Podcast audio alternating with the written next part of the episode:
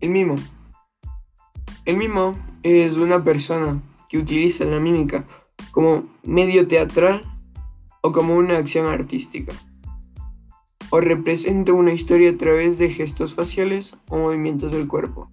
Esto, obviamente, sin uso del discurso. El origen del mimo se remonta a la antigua Grecia, con un carácter realista, pero después de esto se ajustó y se asoció con el género de la comedia.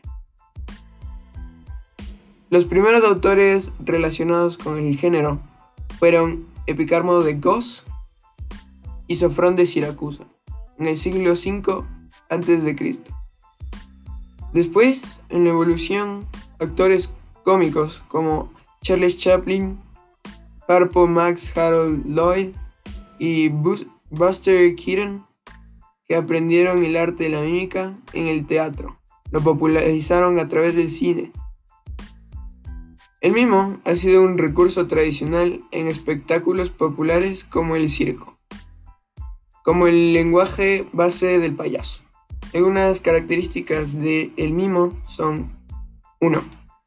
La comunicación de los intérpretes se produce mediante el lenguaje corporal con gestos y ademanes.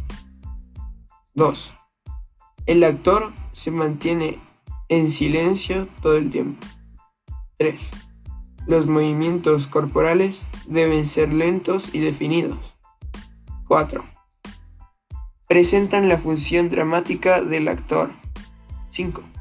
El vestuario consiste en ropa blanca y negra. 6. Se utilizan guantes para resaltar el movimiento realizado con las manos. 7. Y último, utiliza el maquillaje blanco que permita resaltar sus expresiones y hacerlas un poco exageradas. Ahora, la fotonovela. La fotonovela es una narración en fotografías esta constituye un género bastante conocido en países como Italia y México, donde históricamente ha contado con un público principalmente femenino y popular, sobre todo porque trata casi siempre argumentos sentimentales. La fotonovela está relacionada con el cómic y el cine.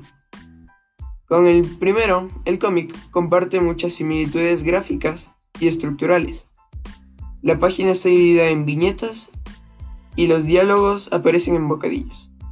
En cambio, con el cine, especialmente las publicaciones se reivindican a una cierta calidad editorial y recurren a procedimientos pensados para que la historia resulte más dinámica y moderna, jugando con diferentes planos, etc.